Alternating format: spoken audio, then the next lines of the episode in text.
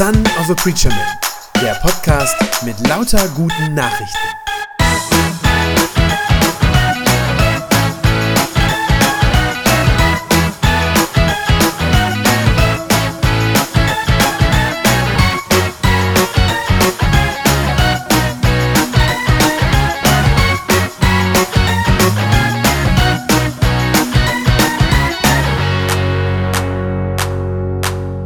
Ihr Lieben, ich freue mich mal wieder bei euch zu sein. Äh, ist schon eine ganze Weile her. Ich habe ja schon mal gesagt, ich ähm, bin jetzt hauptsächlich an anderer Stelle unterwegs, ähm, da von anderen Stellen äh, in der Markusgemeinde in Leseln äh, gerade meinen Dienst tun und ähm, bin da auch sehr gerne. Aber es ist auch echt schön, einfach sonntags morgens nochmal hier bei euch zu sein wir haben heute den Abschluss der Predigtreihe nach dem Buch von Michael Herbst, was wir ja jetzt hier einige Wochen in der Gemeinde gelesen haben. Dadurch, dass ich jetzt so viel woanders bin, habe ich, glaube ich, selber aus der Predigtreihe, ich glaube, nur eine einzige Predigt mitbekommen. Ist das dann schon eine Reihe? Ich weiß es nicht. Äh, aber umso schöner, also ich darf wenigstens jetzt den Schluss mit euch heute machen. Das ist besonders schön. Also, nach dem Buch von Michael Herbst, das hieß Lebendig und das Thema insgesamt war ja lebendiges, mündiges Christsein. Also es ging um die Frage, wie kommt ein Mensch dahin, dass er nicht nur Kirchenmitglied ist, also auf dem Papier, sondern dass jemand zu einem eigenen Glauben findet, zu einem Glauben, der lebendig ist. Das heißt ja, der das Leben wirklich prägt, ja, der, ein Glauben, der wirklich einen Unterschied macht, ein selbstverantworteter Glaube, könnte man sagen, ein Glaube, der weiß, warum er das glaubt, was er da glaubt. Man könnte vielleicht das auch zusammenfassen mit dem Begriff ein Glaube, der gewachsen ist, der sich über die Zeit verändert hat, ein erwachsener Glaube ein erwachsener Glaube. Ich glaube, äh, jeder von euch äh, hier, der schon, der oder die schon lange mit Jesus unterwegs ist, äh, ihr wisst, dass das völlig normal ist, dass der Glaube wächst und sich verändert im Laufe der Zeit, dass da Bewegung drin ist, dass das nichts Statisches ist, sondern dass da immer wieder Veränderung passiert. Und ich glaube, sogar die Sehnsucht danach, also dass man das gerne auch möchte, dass man eine Sehnsucht danach hat, im Glauben zu wachsen, das ist was sehr, sehr Gutes. Ähm, das ist was, was hoffentlich in unseren Herzen drin ist und was ja etwas sehr Gesundes ist. Warum? Ja, weil Wachsen einfach immer ein Ausdruck ist äh, davon, dass etwas lebt. Ja, alles, was lebendig ist, das wächst auch. Ähm, das ist ein völlig natürlicher Vorgang. Was nicht mehr wächst und sich nicht mehr verändert, das ist tot. Ähm, insofern ist das was sehr, sehr Gutes. Und auch der Paulus geht in dem Text, den wir gerade gehört haben, gehört und nicht gesehen haben, ähm, ja davon aus, dass Wachsen im Glauben was völlig Selbstverständliches ist. Vers 13 schreibt er an die Gemeinde in Ephesus, wir sollen, sagt er sogar, wir sollen zu mündigen Christen heranreifen, zu einer Gemeinde, die Christus in seiner ganzen Fülle widerspiegelt. Er sagt, das sollen wir, das ist das Ziel, das ist das, was wir, wir wollen. Und alles, was wachsen soll, wo man gerne Wachstum sehen will, das kennt ihr entweder äh, von Kindern oder ihr kennt es auch aus eurem eigenen Garten, wo man Wachstum sehen will, was wachsen soll, das braucht Nahrung. Bei Pflanzen würde man sagen Dünger.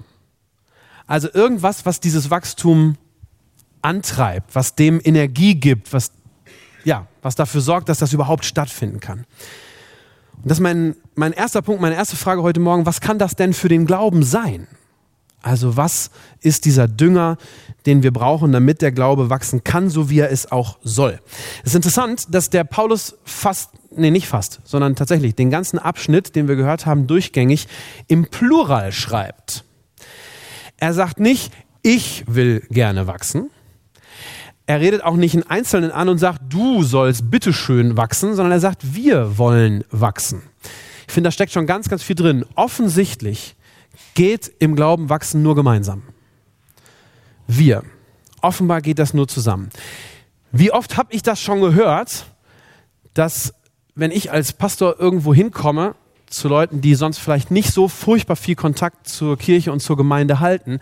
Wie oft habe ich das dann schon gehört, dass die Leute manchmal so ein bisschen verschämt, manchmal so ein bisschen in so einer defensiven Haltung dann irgendwie sagen, ach Herr Pastor, wissen Sie, ich habe doch meinen eigenen Glauben so für mich den habe ich doch in mir drin. Ich muss doch nicht zur Kirche kommen. Ich kann doch auch alleine glauben. Da kann ich nur sagen, nein, kannst du nicht. Also sage ich nicht so. Ne? Ähm, ich versuche das seelsorglicher zu machen. Aber die Antwort ist nein, kannst du nicht. Du kannst nicht einfach alleine zu Hause im Wohnzimmer deinen Glauben leben. Das mag eine Weile lang funktionieren, es mag mal Phasen geben, wo das halt mal so ist, aus verschiedenen Gründen, das weiß ich alles. Aber grundsätzlich gilt, wir Christen, wir brauchen uns gegenseitig. Wir brauchen die Gespräche in der Gemeinde, in der Gemeinschaft miteinander. Den Austausch. Wir brauchen das, dass wir zusammen auf Gottes Wort hören, nicht nur alleine. Wir brauchen das gegenseitige Ermutigen. Wir brauchen das, das, dass wir zusammen beten, nicht bloß alleine. Ich kenne das von mir selbst. Das Gebet alleine ist natürlich was Wichtiges, aber manchmal fühlt sich das auch schwach an. Und mit anderen zusammen zu beten, hat dann oft viel mehr Kraft. Wir brauchen das, dass wir gemeinsam darum auch ringen, Gott zu verstehen, seinen Willen irgendwie aufzunehmen und zu fassen zu kriegen irgendwie. Und wir brauchen das natürlich wenn es uns schlecht geht, dass wir zusammen das Leid aushalten und einer den anderen so mit durchträgt. Zusammen trauern zum Beispiel, wenn Trauern angesagt ist. Das alles zusammen, das ist Nahrung für den Glauben, wenn wir das gemeinsam tun, in der Gemeinschaft. Ich glaube, da kann man nicht drauf verzichten. Aber wenn man das zusammen tut, dann führt das tatsächlich dazu, dass der Glaube wachsen kann in der Gemeinschaft mit anderen. Vers 13, da hatte vor, also in Vers 12 hatte Paulus gerade diese ganzen Dienste aufgeführt. Ne? Das habt ihr gehört, Apostel und ähm, Evangelisten und so weiter. Und dann sagt er in Vers 13, sagt er, durch diesen Dienst oder durch diese verschiedenen Dienste, die es gibt in der Gemeinde, und jeder hat, bringt da was anderes mit, ja? sagt er, durch diesen Dienst, der in der Gemeinde passiert, werden wir im Glauben immer mehr eins werden und wir werden miteinander den Sohn Gottes immer besser kennenlernen. Was ist das für ein cooler Ausdruck? Wir werden eins werden und wir werden den Sohn Gottes besser kennenlernen. Das ist das, was in der Gemeinschaft passiert und was echt Dünger und Nahrung für den Glauben ist. Gemeinsam den Sohn Gottes besser kennenlernen. Ja, das stimmt. Ich glaube, Menschen wachsen im Glauben, wenn sie Jesus immer besser kennenlernen. Immer mehr. Und dazu ist neben der Gemeinschaft noch was anderes absolut unverzichtbar, vielleicht nicht so überraschend und vielleicht sagt er jetzt, oh, weiß ich schon, ist trotzdem wichtig, das ist die Bibel. Wir können Jesus überhaupt nicht kennenlernen, geschweige denn immer besser kennenlernen, ohne die Bibel zu lesen. Nur aus der Bibel wissen wir doch überhaupt, wer Jesus ist. Nur durch die Bibel wissen wir überhaupt, was er gesagt hat, was er getan hat, wie er den Menschen begegnet ist. Und ich weiß, dass mir ist das klar, dass es an vielen Stellen auch in der christlichen Gemeinde, auch unter uns Christen, sowas gibt, ja, es gibt so ein Schlagwort im Moment, ähm, zumindest unter Pastoren äh, wird das immer mal gesagt, die Bibelmüdigkeit. Ja, dass es eine Bibelmüdigkeit gibt bei manchen. Ähm, und auch persönlich kann ich das sagen, auch bei mir ist das Bibellesen, das tägliche Bibellesen, dass ich das regelmäßig mache, ist sozusagen umkämpft. Also ich muss darum auch immer wieder ringen. Es gibt immer wieder so viel andere Dinge, die sich ganz, ganz schnell in den Vordergrund drängeln. Das ist total easy, ja, sich ablenken zu lassen und so. Ähm, ist mir alles klar. Aber uns muss eben auch dieses eine klar sein. Ohne die Bibel gibt es kein Wachstum im Glauben. Das wird nicht passieren. Jedenfalls nicht langfristig. Also nicht, wenn wir langfristig meinen, wir bräuchten das nicht oder darauf verzichten können. Wer sich nach Wachstum sehnt, wer wachsen will im Glauben, der braucht die Bibel, muss die Bibel lesen, sonst wird nichts passieren. Im Glauben wachsen heißt ja, man könnte das vielleicht auch so übersetzen, sich von Gott verändern zu lassen. Also das finde ich ist eine gute Definition von Wachstum. Was heißt das im Glauben zu wachsen? Ja, sich von ihm verändern zu lassen, dass seine Gedanken anfangen, unsere Gedanken zu prägen. Dass wir sozusagen anfangen, man könnte sagen, ihm hinterher zu denken, ihm nachzudenken. Und dass seine Gedanken, Gottes Gedanken, unsere Gedanken prägen dürfen, das geht nur mit Hilfe der Bibel. Es geht überhaupt nicht anders. Mit Hilfe der Bibel und nur durch die Bibel können wir in die Gedanken Gottes eintauchen. Also da rein, wie er diese Welt sieht, wie er aber auch uns sieht. Das wissen wir sonst nicht.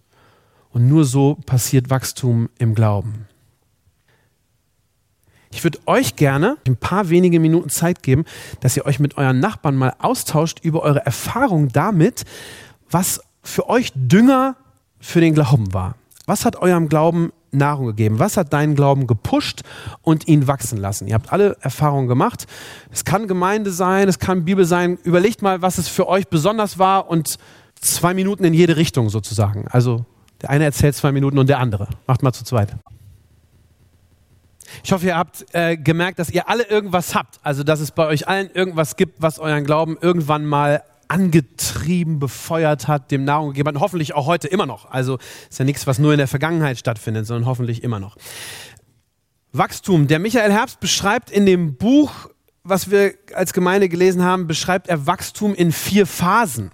Dass das in vier Phasen passiert. Ähm, ich will die kurz nennen und dann, dann sagen, worum es da geht. Er sagt, Phase 1 ist sozusagen das, wo alle herkommen letztlich, wo jeder Mensch herkommt, nämlich die Phase 1 ist erstmal der Unglaube.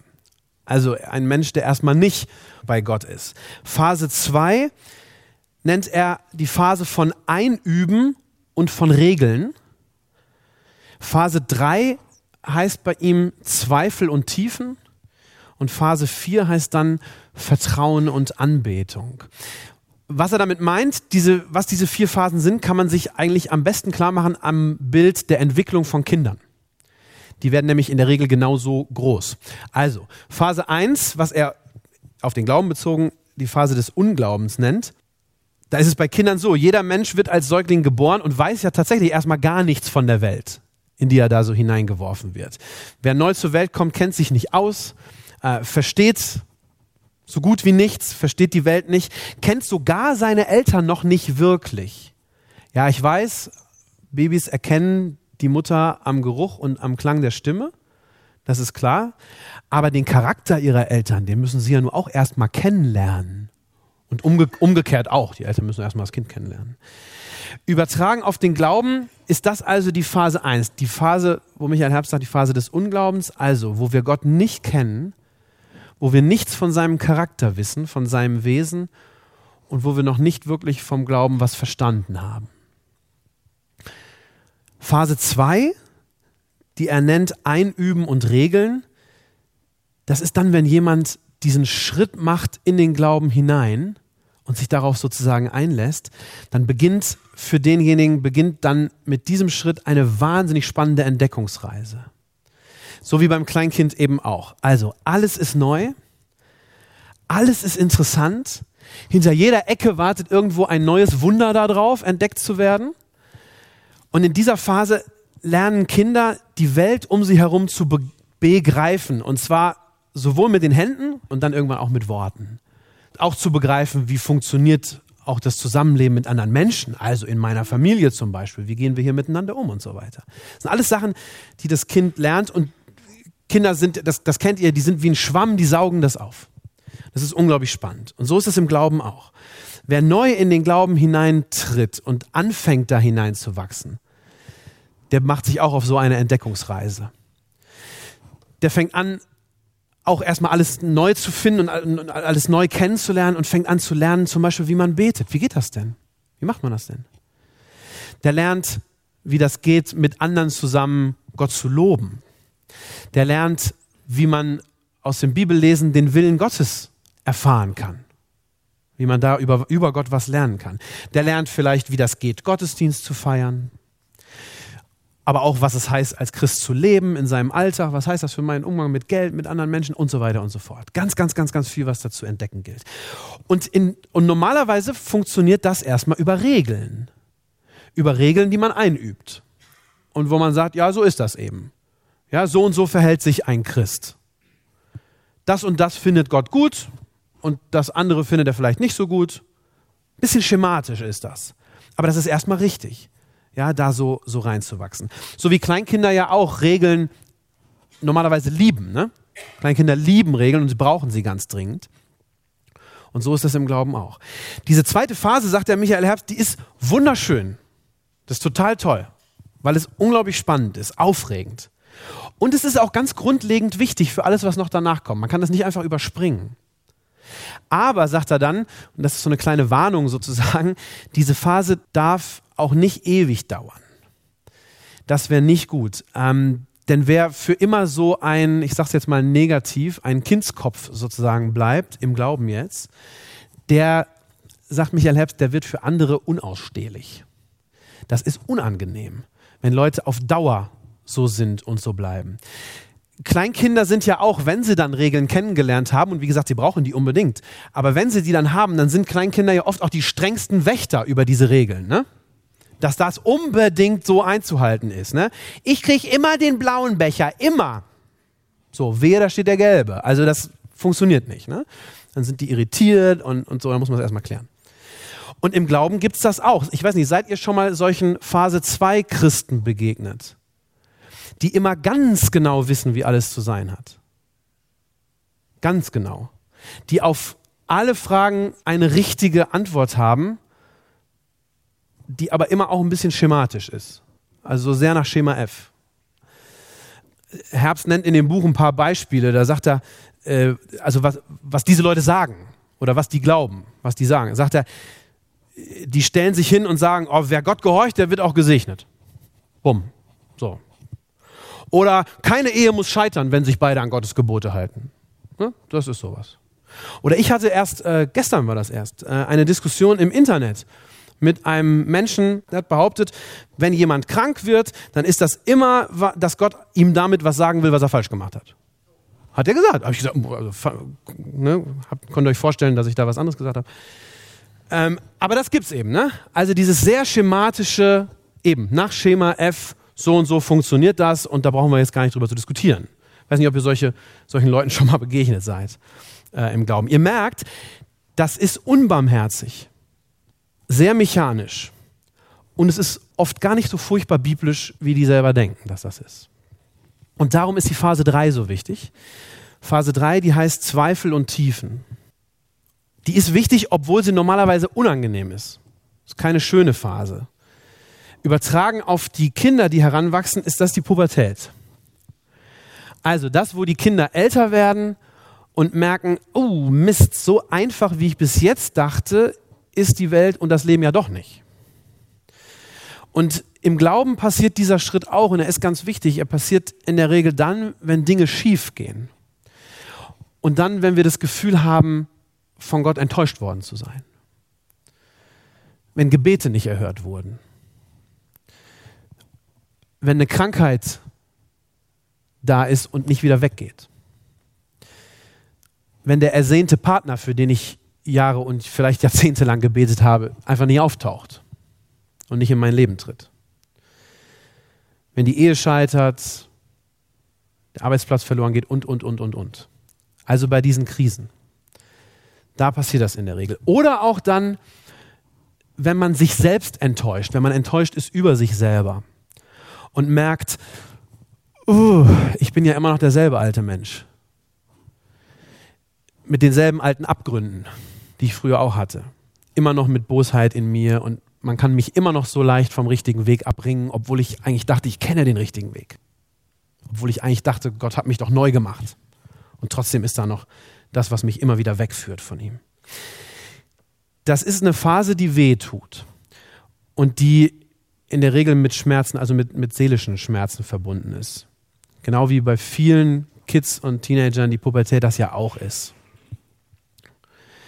Und wenn man da mittendrin steckt, findet man das nicht toll, sondern wünscht sich, das wäre so schnell wie möglich vorbei.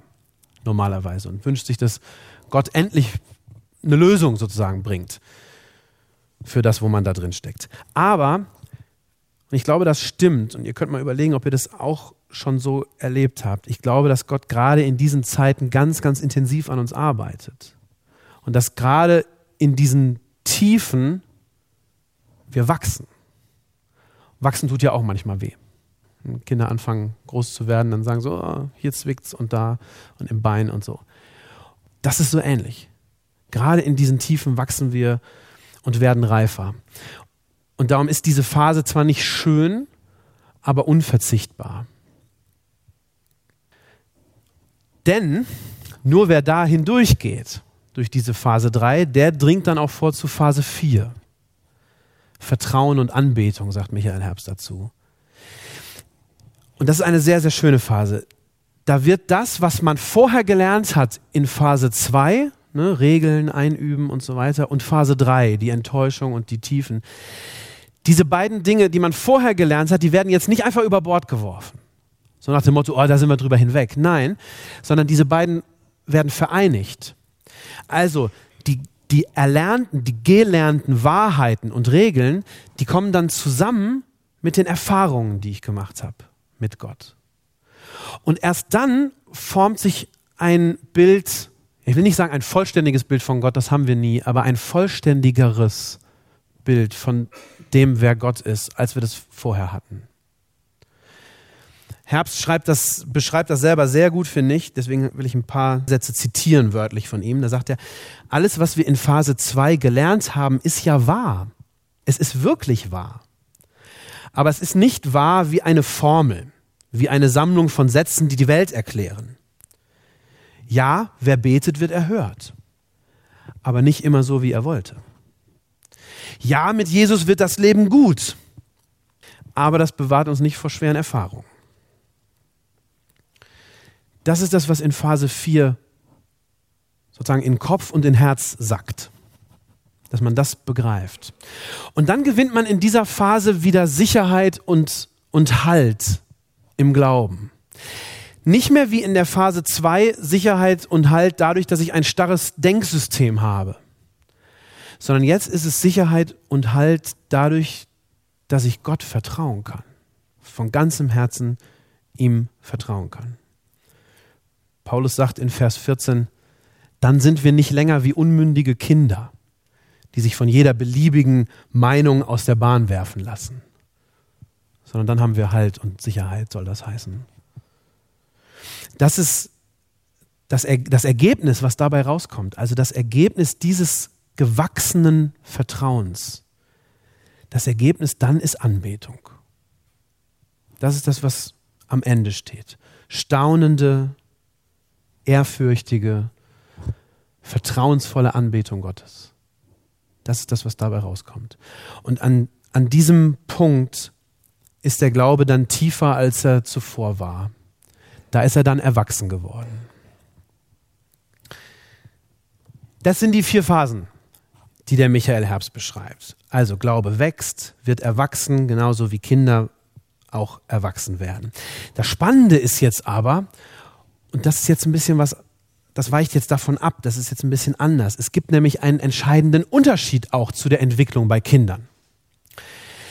Das Wachstum von einem Neugeborenen über Kinderzeit, Jugendalter hin zum Erwachsenen, das ist ja irgendwann abgeschlossen.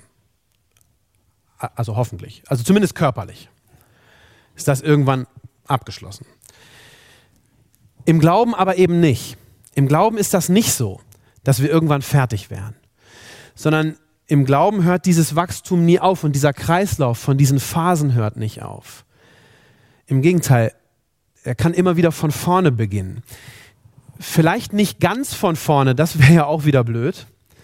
Nicht ganz von vorne, aber ich glaube, in verschiedenen Lebenssituationen und unter verschiedenen Umständen, denen wir begegnen in unserem Leben, kann er doch immer wieder nochmal neu beginnen, dass wir das neu durchdeklinieren müssen sein, diese, diese vier Phasen.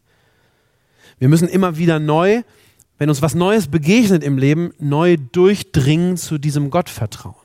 Zu sagen, ja Gott, ich, ich vertraue dir. Es kann bei jüngeren Menschen sein, wenn sie im Studium scheitern. Oder eben, wie ich eben schon gesagt habe, ganz lange ungewollt alleine bleiben. Und da muss man das neu durchbuchstabieren. Was heißt das dann, in solchen Zeiten Gott zu vertrauen. Oder für Menschen im mittleren Alter, wenn sie plötzlich die Arbeitsstelle verlieren oder wenn vielleicht die eigenen Kinder auf Abwege geraten, was man nie wollte für sie. Da muss man das neu einüben. Wie kann ich mich in solch einer Krise auf Gott verlassen? Was heißt das?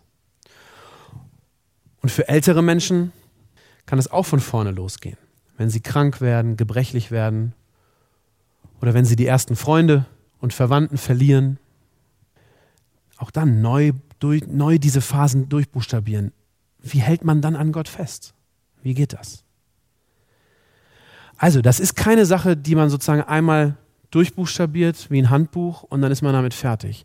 Sondern ihr seht an den Beispielen, die ich gerade gesagt habe, in den verschiedenen Abschnitten kann das immer wieder neu die Aufgabe sein, durch diese Phasen hindurchzugehen.